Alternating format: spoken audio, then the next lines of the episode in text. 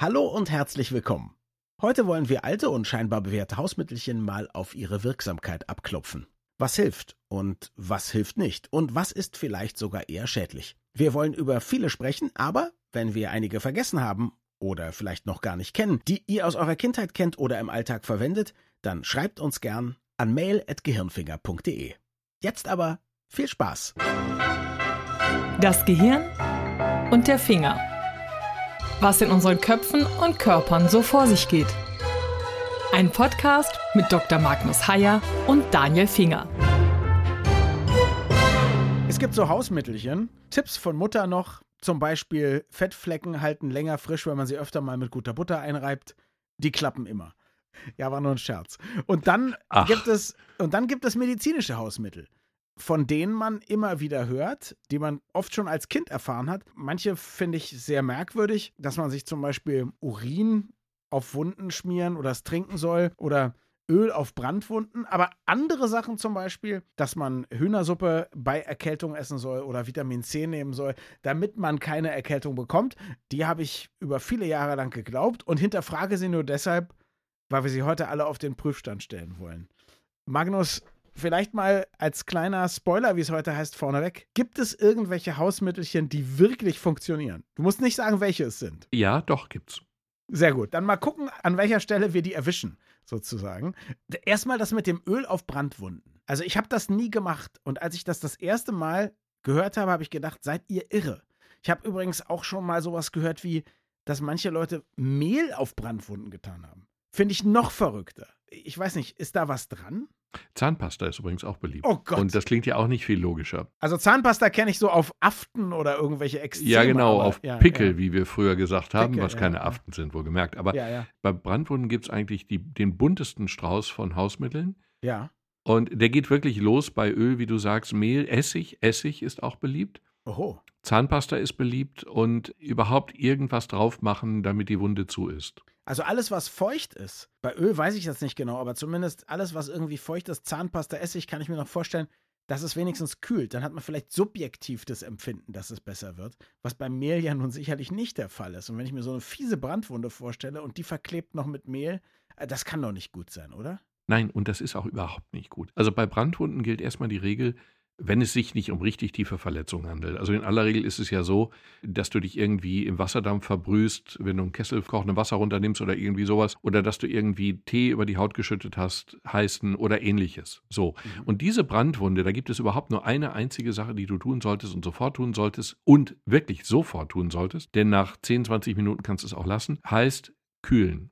Also einfach, du nimmst das sauberste, was es gibt und das ist eben nicht Öl oder Essig oder Zahnpasta, sondern Leitungswasser. Du lässt einfach Leitungswasser über diese Stelle rieseln. Genau. Und das und auch dann nicht eiskalt, bloß nicht noch eine Verbrennung hinzufügen, indem man da Eiswürfel draufpackt, sondern kühl, kühles Wasser, zwei bis drei genau, Grad kälter, genau. als die Körpertemperatur reicht, ne? Äh, genau. Mhm. Eiswürfel, und das hast du auch richtig gesagt, das führt dann auch zu einer Verbrennung. Wir Mediziner benutzen den Begriff Verbrennung für Verbrennung durch Hitze und durch Kälte, weil das auf der Haut im Grunde dasselbe macht. Mhm. Und insofern nicht den Teufel mit dem Belzebub austreiben, indem du erst kochendes Wasser und dann Eiswürfel drauf tust. Nein, kühles Wasser, ja, aber kühles Wasser lang genug, also durchaus 10 bis 20 Minuten. Also ich schütte ja nicht literweise heißes Wasser über den Unterarm, ja. sondern ich fasse üblicherweise einen zu heißen Deckel an und so. Und dann verbrenne ich mir damit quasi die Fingerspitzen.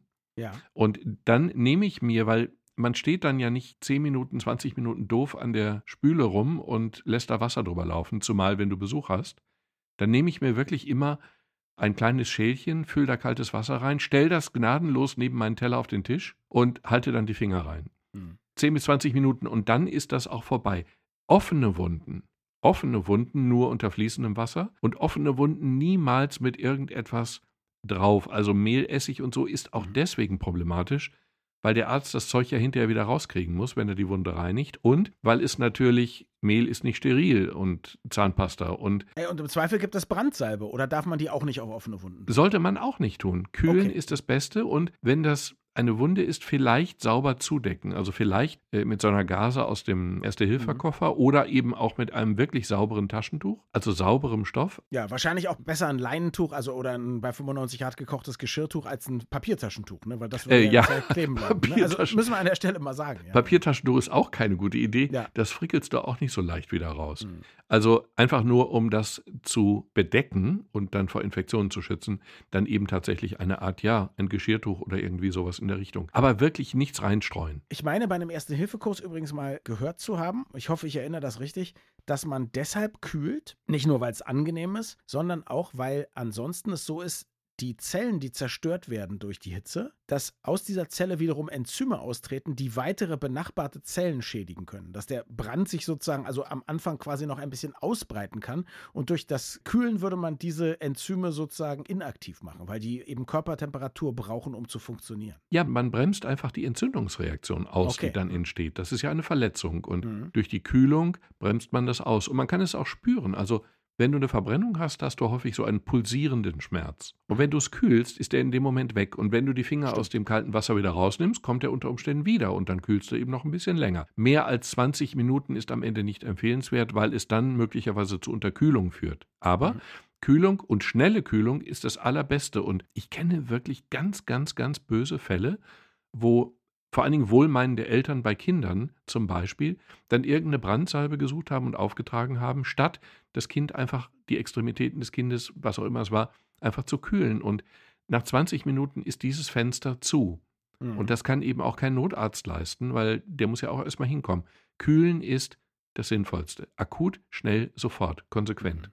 Jetzt machen wir uns in den letzten Jahren eher Gedanken um eine Corona-Infektion als um eine normale Erkältung oder einen grippalen Infekt. Aber rund um die Erkältung gibt es ja nun auch so einiges. Ein paar Sachen habe ich gerade eben schon zitiert. Fangen wir doch mal mit dem berühmten Vitamin C an. Ich erinnere mich an einen Mitschüler, der von seinen Eltern nahezu genötigt wurde, jeden Tag eine hohe Dosis Vitamin C zu nehmen, weil sie sich sicher waren, so könne man ihn vor Erkältung schützen. Ja, ein Nobelpreisträger hat das Zeug grammweise zu sich genommen, hm. weil er glaubte, dass das sogar gegen Krebs gut sei. Oh. Der mhm. ist am Ende an Krebs gestorben, allerdings in sehr hohem Alter. Das ist also insofern wäre ein ganz billiges, primitives Gegenargument. In hohem Alter ja und aber auch mit einem sehr hohen Vitamin C-Spiegel im Blut. Mit einem garantiert hohen Vitamin C-Spiegel. Also das finde ich dann immer wieder auch erstaunlich in der Medizin, dass solche Regeln, die man einfach als gegeben hinnimmt, also Vitamin C gegen Erkältung ist ja klar. Du kaufst ja auch immer Aspirin plus C, weil es ja besser und du nimmst Vitamin C vorbeugend und gibst deinen Kindern Vitamin C, damit sie es nicht kriegen. Es gibt überhaupt keine Studie, die in irgendeiner Form nachweist, dass das irgendeinen Wirkzusammenhang hat. Mhm. Vermutlich gibt es ihn einfach nicht. Vermutlich ist der Placebo-Effekt der Wirkzusammenhang und der ist natürlich wirkstark. Aber einen direkten Zusammenhang zwischen Vitamin C und keinen Erkältungen Gibt es einfach nicht. Wo kommt das dann aber her, dieser Glaube? Ist das so, weil man eben früher sich eine heiße Zitrone gemacht hat und es ist irgendwie seit Jahrhunderten so schon überliefert? Oder ist das so, dass die Pharmaindustrie irgendwann denkt, man, was ist dann unheimlich billig in der Erzeugung und wir können es den Leuten gegen Erkältung aufschwatzen? das ist eine gute Frage. Wahrscheinlich stimmt ja alles, was du gesagt hast.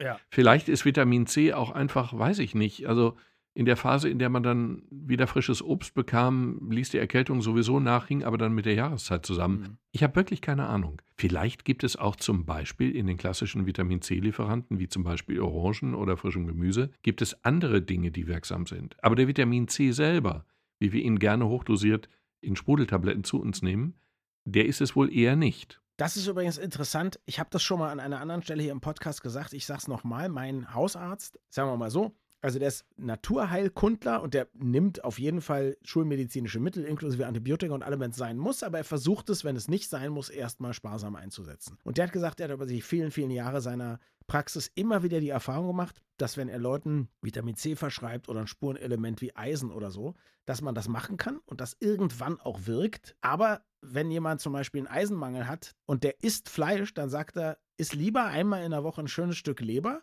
weil das einfach viel schneller geht und viel direkter wirkt. Er hat, kann mhm. nicht erklären, warum das so ist, aber er beobachtet eben, benutzt man sozusagen so eine Tablette, eine Brausetablette, was auch immer, einen Saft, dann dauert es drei Monate, bis der Wert sich sozusagen wieder angenähert hat, dem, was man haben soll.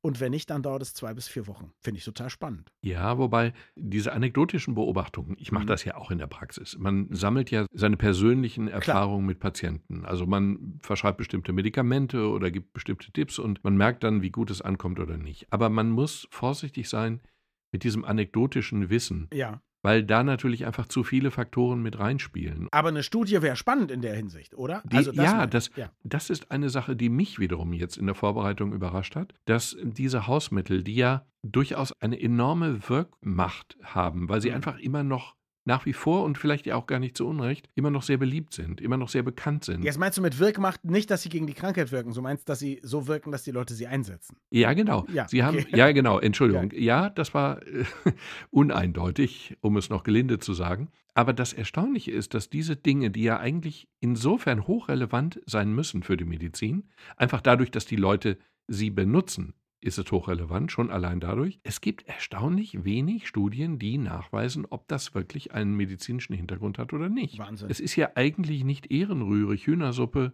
gegen Erkältung zu testen in irgendeiner Form. Also medizinisch zu untersuchen, was für Chemikalien sind da drin. Wie, du willst mir jetzt aber nicht sagen, dass niemand Hühnersuppe untersucht hat. Doch, im Kern will ich genau das sagen. Im Kern will ich sagen, dass wir zwar Hühnersuppe gegen Erkältung kriegen, seitdem wir auf der Welt sind, von wohlmeinenden Müttern in der Regel und in modernen Zeiten auch von wohlmeinenden Vätern, dass wir aber im Kern eigentlich nicht wissen, ob sie hilft, beziehungsweise kein Indiz dafür haben, wie sie helfen könnte.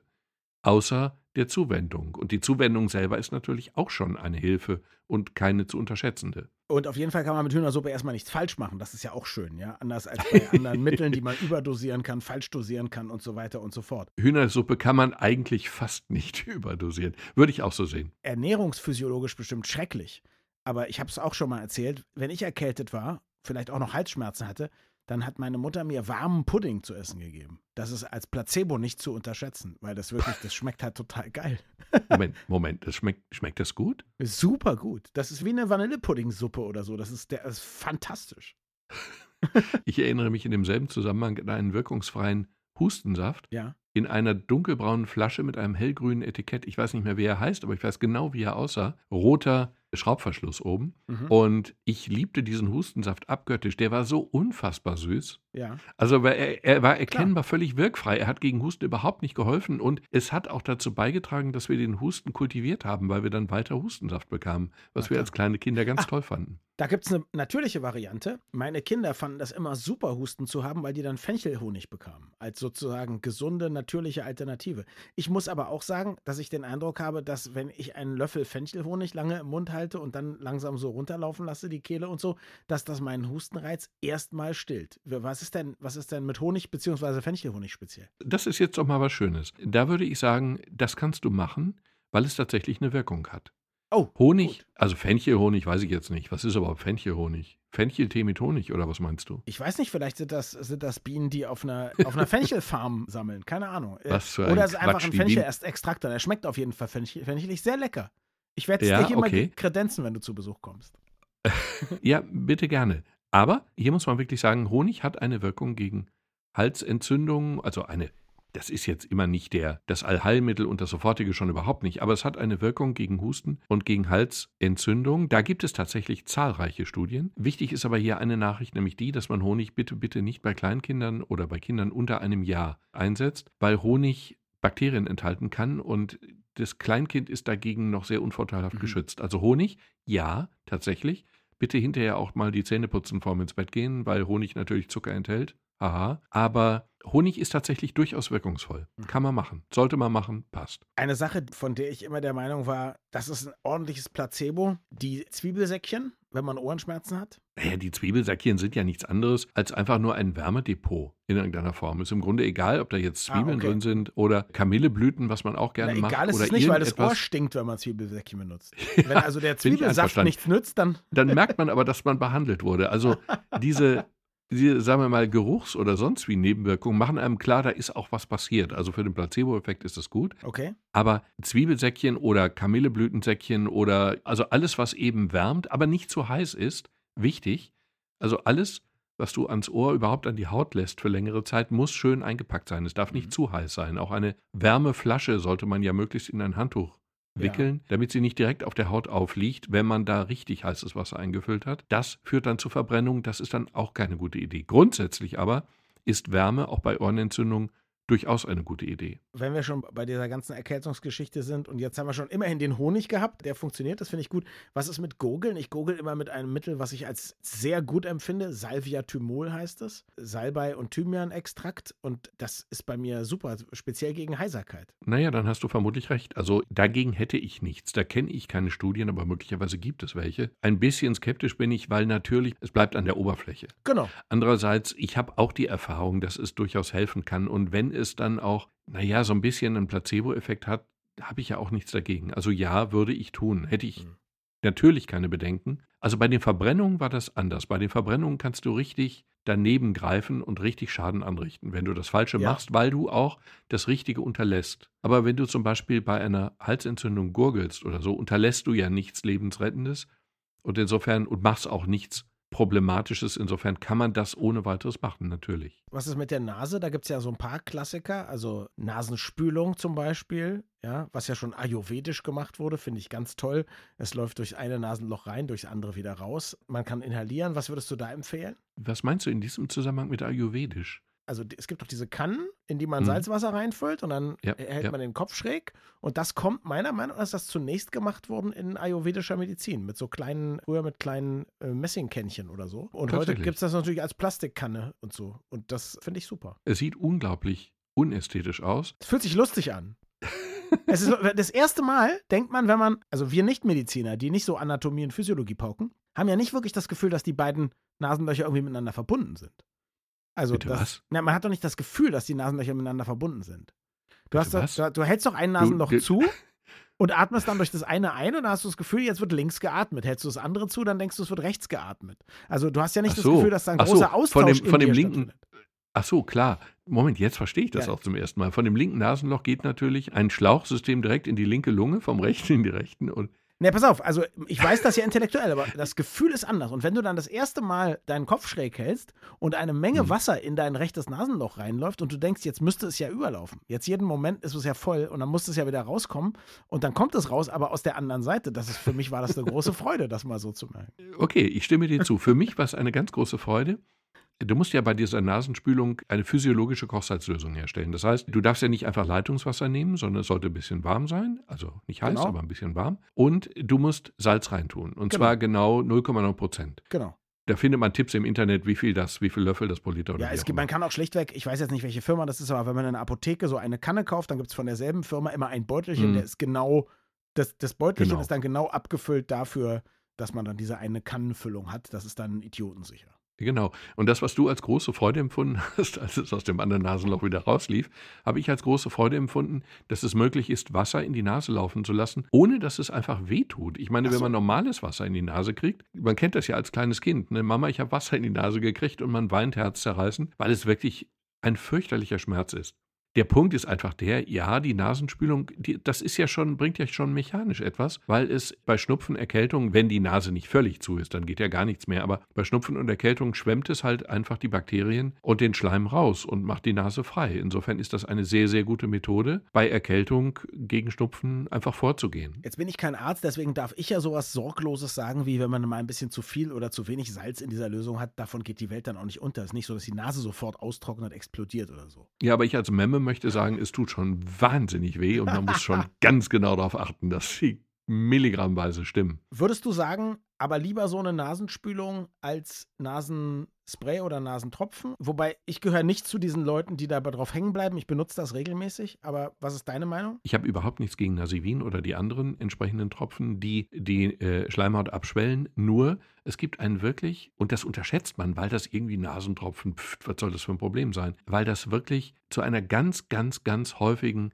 Abhängigkeit führen kann. Es laufen, ich kann keine Zahlen sagen, weil man noch keine Zahlen kennt und man kann nur Dunkelziffern erahnen, aber es laufen wirklich wahrscheinlich Millionen von Leuten rum, die morgens, mittags, abends, nachts diese Tropfen in die Nase machen müssen, weil die Nase ansonsten ganz zu ist. Die müssen sich davon unangenehm entwöhnen. Das ist wirklich eine Entwöhnung. Und insofern sind diese Tropfen nicht ganz ungefährlich. Gefährlich nicht im Sinne von, man fällt um, aber gefährlich von, Man bleibt drauf hängen, es ist unangenehm, es, alles ist trocken und so, ne? Ist ja auch nicht gut. genau. Und man muss diese Tropfen immer wieder nachfüllen. Also in der Nase, nicht nur im Glas. Was- Und das ist fies. Was ist mit diesen diversen Wickeln? die wir so haben? Halswickel, Wadenwickel. Ja, das sind jetzt verschiedene Dinge. Halswickel kenne ich keine Studie, kann ich nicht zu sagen. Ja. Habe ich übrigens als Kind auch nie bekommen. Wadenwickel sind jetzt wiederum ein ganz spannendes anderes Thema. Mhm.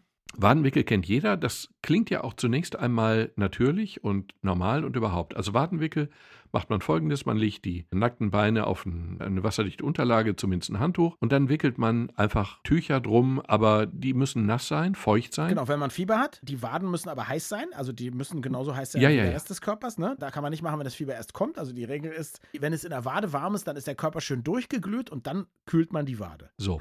Und über die Wade kühlt man dann auch den Rest. Und die Kühlung macht man nicht, indem das Wasser kalt ist in den Wadenwickeln, sondern die Kühlung macht man einfach dadurch, dass laues Wasser, also natürlich nicht warm, aber muss auch gar nicht kalt Ja. sein, dass das einfach verdunstet und durch die Verdunstung entsteht Kälte und durch die Kälte kühlt man den Körper.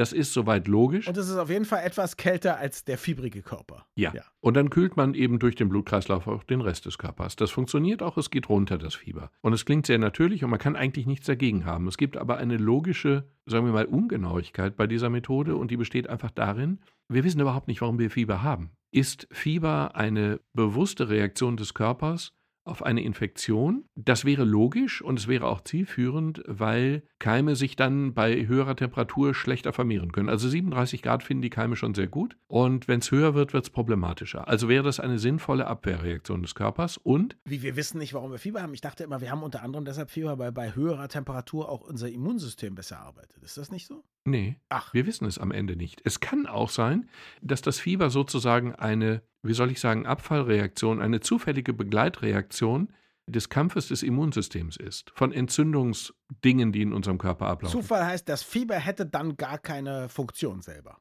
Genau, die Frage ist, ist das Fieber etwas Sinnvolles, weil es uns hilft im Kampf gegen Bakterien und Viren, oder ist das Fieber sozusagen eine zufällige Begleitreaktion durch den Kampf gegen Bakterien oder Viren? Habe ich im Selbstversuch rausgefunden, es ist zwei. Ich hatte eine furchtbare Grippe, eine ganz furchtbare Grippe. Ja. Ich musste aber funktionieren. Ich musste arbeiten mit eigentlich über Mhm. 40 Fieber. Ich Ja. habe also dicht an der Höchstgrenze rund um die Uhr alle acht Stunden so und so viel Paracetamol genommen, dass ich die Höchstgrenze nicht überschreite. Das Fieber ordentlich runtergedrückt, Mhm. zweieinhalb Tage gearbeitet und geschlafen, also zehn Stunden gearbeitet und 14 Stunden geschlafen. Und danach war die Grippe vorbei.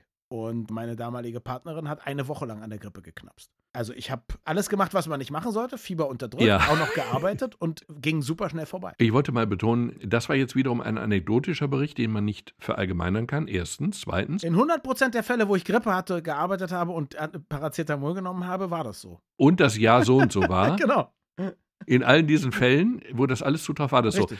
Also erstmal, wir wissen tatsächlich nicht genau, ob es dann sinnvoll ist, das Fieber massiv runterzudrücken. Wir wissen definitiv, dass es sinnvoll ist, wenn das Fieber sehr hoch ist, weil es dann eben massiv den Körper belastet. Und wenn du Fieber von 41 Grad hast, solltest du das also wirklich um fast jeden Preis runterdrücken, weil das der Körper nicht ewig aushält. Aber es kann sein, dass zumindest niedriges Fieber durchaus sinnvoll ist. Wissen wir nicht. Zweite Aussage, Fieber entsteht sozusagen zentral. Anders gesagt, wir haben ein Thermostat im Kopf. Und dieses Thermostat scheint die Temperatur einzuregeln. Und wenn du jetzt durch Wadenwickel die Temperatur drückst, dann arbeitet das Thermostat schlicht und einfach dagegen. Das macht die Sache aber noch anstrengender. Also wenn du jetzt durch Wadenwickel Fieber von 39 Grad auf 37,5 runterziehst, dann kann es sein, dass der Körper massiv dagegen ankämpft, um diese Normtemperatur wieder zu erreichen. Wenn man dagegen Paracetamol oder Ibuprofen oder was auch immer nimmt, dann verstellt man tatsächlich dieses Thermostat. Also insofern ist es wahrscheinlich sinnvoller, ein Medikament zu nehmen, die sind sehr unschädlich. Mhm. Moderat dosiert, nicht übertrieben, wie auch immer, dass man tatsächlich ein Medikament nimmt, weil man da das zentrale Thermostat runterregelt und der Körper gar nicht mehr versucht, 39 Grad zu erreichen, sondern mit 38 oder 37,5 zufrieden ist. Also sollte man nicht machen. Also ist Wadenwickel eine etwas ambivalente Idee. Unser Wissen ist in diesem eigentlich so zentralen Bereich geradezu fahrlässig lückenhaft. Ich würde es quasi kombinieren. Also ich würde, ich habe Wadenwickel ja auch früher gekriegt und ich habe es auch gemacht bei anderen, aber ich würde es wirklich nicht kompromisslos und ich würde es vor allen Dingen kombinieren mit Tabletten. Und du hast natürlich jetzt irgendwie meine, meine groß angelegte Studie mit einem einzelnen Fall, hast du jetzt hier diffamiert, ja, als anekdotisch. Aber lass uns mal andersrum gehen. Wenn Fieber so geil wäre und fiebersenkende Mittel wirklich schlecht wären, das hätte man in der Medizin schon gemerkt. Also es gibt keinen Grund, nicht hohes Fieber auch Paracetamol oder anderen Mitteln runterzudrücken und zum Beispiel seinen Kindern zuzumuten, hohes Fieber zu haben oder so. Also um es ganz eindeutig, nochmal ganz, ganz eindeutig zu sagen, ja, hohes Fieber sollten wir unbedingt runterholen. Irgendwann muss man zum Arzt oder einen hausärztlichen Notdienst anrufen und man muss ja rauskriegen, wo das Fieber herkommt, aber nicht bei jeder Banalität. Und wenn man Fieber hat, sollte man tatsächlich das Fieber runterholen. Das kann man durch Wadenwickel, aber besser durch Wadenwickel mit Paracetamol oder vielleicht auch ohne Wadenwickel nur mit Paracetamol aus dieser theoretischen Überlegung heraus. Das Fieber einfach laufen zu lassen und hochlaufen zu lassen, ist garantiert keine gute Idee. Überhaupt keine gute Idee. Auch wenn es theoretisch ein bisschen hilfreich sein könnte, belastet es den Körper doch wahrscheinlich mehr, als es ihm nutzt. Und jetzt lass uns zu den ekligen Sachen kommen. Aber gerne. Urin soll ja angeblich steril sein. Also das gibt es ja auch immer mal wieder. Es gibt ja auch so Stories, wo die Leute dann auf irgendeine Wunde pinkeln oder auf ein Tuch pinkeln, um eine, das um eine Wunde legen und so weiter. Also, soweit ich weiß, wurde mein Urin schon nach diversen Bakterien untersucht. Und ich glaube, da ist auch immer Zucker drin. Also mal mehr, mal weniger. Nicht? Man muss ja nicht, nicht Diabetes haben. Aber das kann doch nicht steril sein, oder? Das ist doch Quatsch. Nein, nein, da ziehst du jetzt die völlig falschen Schlussfolgerungen raus. Dein Urin wird zu Recht immer mal wieder auf Bakterien untersucht. Ja. Aber natürlich aus dem Gedanken heraus, dass wenn Bakterien drin sind, das dumm ist und dass du dann ein Problem hast. Okay. Und dass du natürlich normalerweise im Urin keine Bakterien hast. Okay. Und natürlich ist ein normaler Urin steril. Ich erinnere mich an eine sehr schöne Szene. Also, nee, Szenen, Anekdoten sind ja das Schönste. Physiologie. Ich glaube Physiologie. Wir bekamen alle so ein Urinröhrchen. Das ist ein Plastikröhrchen mit einem Deckel. Und der Deckel hatte sozusagen eine Zunge, so eine Art Plastikzunge, die in das Röhrchen reinragte. Und diese Zunge war beschichtet mit drei verschiedenen Nährmedien. Und dann sollten wir die mit nach Hause nehmen und dann sollten wir einmal drüber pinkeln und das Ding verschließen und am nächsten Tag mitbringen in die Vorlesung Ja. und dann in ein großes, äh, so ein Stahlgitter stellen und dann wurden die bebrütet und dann durften wir unsere persönlichen Urinröhrchen wieder abholen. Jetzt gab es zwei Probleme. Es gab zwei Dumme im Semester. Einer davon war ich. Das fiel aber nicht so auf. Ich hatte mir das Ding angeguckt, ich fand das ganz faszinierend und dann habe ich es auch mal aufgeschraubt und mir dann nochmal genauer angeguckt. Und daneben am Vortag des Kurses habe ich dann bin ich, habe ich einmal drüber gepinkelt und abgegeben. Nur durch das Draufgucken, durch das Rausholen waren so viele Keime aus der Luft auf diese Nährböden gelangt, das schimmelte schon, als ich es rausholte, zum Bepinkeln. Das war also ein bisschen eine peinliche Nummer, aber ich habe es dann trotzdem gemacht, aber es fiel nicht so auf. Eine andere Frau, eine ganz nette, muss ich sagen, ich sage aber nicht den Namen, eine andere Frau hat es auch nicht richtig verstanden. Die hatte schlicht und einfach das Röhrchen voll gemacht. Das war insofern doof, als dass dann die Netze, die Gitter da standen mit 200 solchen Röhrchen. Und man konnte schon vom Eingang aus sehen, dass in einem dieser Röhrchen Urin stand, statt nur tropfenweise. Und dann guckten natürlich alle, wer holt jetzt das Röhrchen raus. Und alle wussten dann hinterher, wer es war. Also Urin ist tatsächlich, to cut a long story short, Urin ist tatsächlich steril, normalerweise. Sollte man dann also auf Wunden pinkeln? Nein, das sollte man trotzdem nicht, weil erstens weißt du nicht, ob der Urin wirklich steril ist. Meistens ist er es, sollte er sein, aber vielleicht ist das auch mal nicht. Zweitens ist Urin eine wilde Mischung aus Abfallprodukten, deswegen ist der ja im Urin, sind die ja im Urin und werden ausgespült. Also auf eine Wunde pinkeln, also ich kenne keine Notsituation, wo sich das empfiehlt. In der Regel haben wir Leitungswasser. Und das kann ja auch Wasser aus einer Sprudelflasche sein. Und jetzt gibt es die Leute, ich meine, das ist kein Hausmittelchen. Zumindest wurde es mir, mir, mir nie als eins empfohlen. Aber es gibt Leute, die Urin trinken. Es gibt Leute, die Bücher darüber schreiben, Urin zu trinken. Ich meine, soll jeder machen, wenn es ihn erregt oder so. Aber aus medizinischen Gründen? Und jetzt sagst du mir wahrscheinlich gleich, nee, nee, das ist ja steril, das ist total günstig. Besser als Gurgeln, oder? Ich hatte einmal eine Patientin, die in der Anamnese gesagt hat, dass sie gerade eine Eigenurintherapie macht. Und jenseits des ästhetischen Problems, ich konnte mir das, ich wollte mir das eigentlich auch gar nicht genau vorstellen. Es war genau die Zeit, in der Carmen Thomas mit dem Buch Urin ist ein besonderer Saft, ein ganz besonderer Saft, glaube ich. Oh, ja, ich erinnere mich schlimm. Ja, ja, da wurde sie aber wahnsinnig berühmt mit. Nur, ich habe sie dann gefragt, wie viel Urin trinken Sie denn? Ich stellte mir da so irgendwie drei, vier Tropfen pro Tag vor. Ja, und dann sagte sie, ja, wie? Ja, meinen Urin. Ja, wie Ihren Urin? Und dann sagte sie alles. Und das konnte ich mir nur wiederum überhaupt nicht vorstellen. Das geht auch am Ende gar nicht, weil Urin scheidet Abbauprodukte durch die Niere aus. Natürlich die der Körper loswerden will. Und sie ihm wieder zuzuführen, ist ja schon von der Logik her eine unglaublich dämliche Idee. Also Eigenurintherapie ist, auch wenn man es nur tropfenweise macht, ist einfach keine gute Idee. Also, um nicht zu sagen, richtig blöd. Wenn man schon was zu sich nehmen will, was nicht bewiesen ist, dass es wirkt, dann empfehlen wir Honig.